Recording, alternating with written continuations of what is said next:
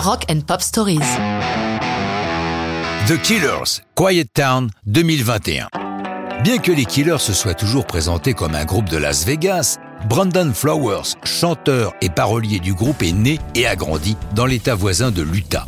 Ce n'est pas un détail, puisque Pressure Machine, l'album qu'ils mettent en chantier fin 2020 dans leur propre studio, le Battle Bomb à Las Vegas, est autobiographique, basé sur la jeunesse de Brandon Flowers dans la petite ville de Nephi.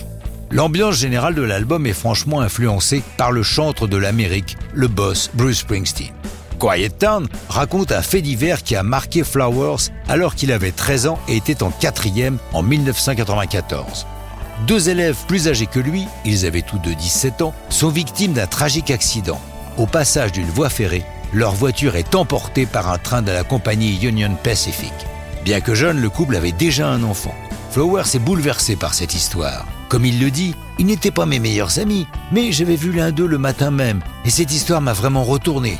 25 ans après, c'est dans cette émotion gravée en moi que j'ai écrit cette chanson. Le début de Quiet Town sonne comme une page de faits divers. A couple of kids hit by a Union Pacific train carrying sheet metal and household appliances through the pouring rain.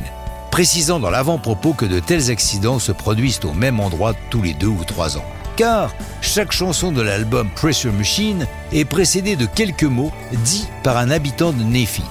Ce n'est pas le seul tragique événement évoqué dans Quiet Town, car la ville n'est pas si tranquille que ça. Au deuxième couplet, Flowers évoque une autre tragédie qui ronge l'Amérique, l'abus des opioïdes. Or, durant le confinement de 2020, les overdoses se sont multipliées. Il l'a dit au journal britannique New Musical Express.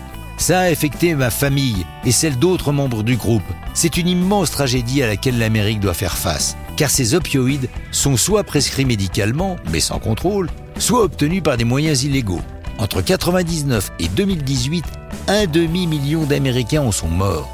Flowers écrit Quiet Town en compagnie de son ami Jonathan Rado du duo Foxygen.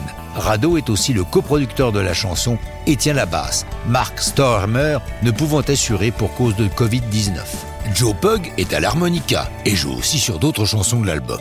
Ce disque, paru le 13 août 2021, est un très gros succès des deux côtés de l'Atlantique pour les Killers, bien qu'aucun single n'en soit tiré. Quiet Town fait l'objet d'un clip en animation. Notons que leur plus récente vidéo sur la chanson Boy a été tournée en France, à Arles, en 2022. Mais ça, c'est une autre histoire de rock'n'roll.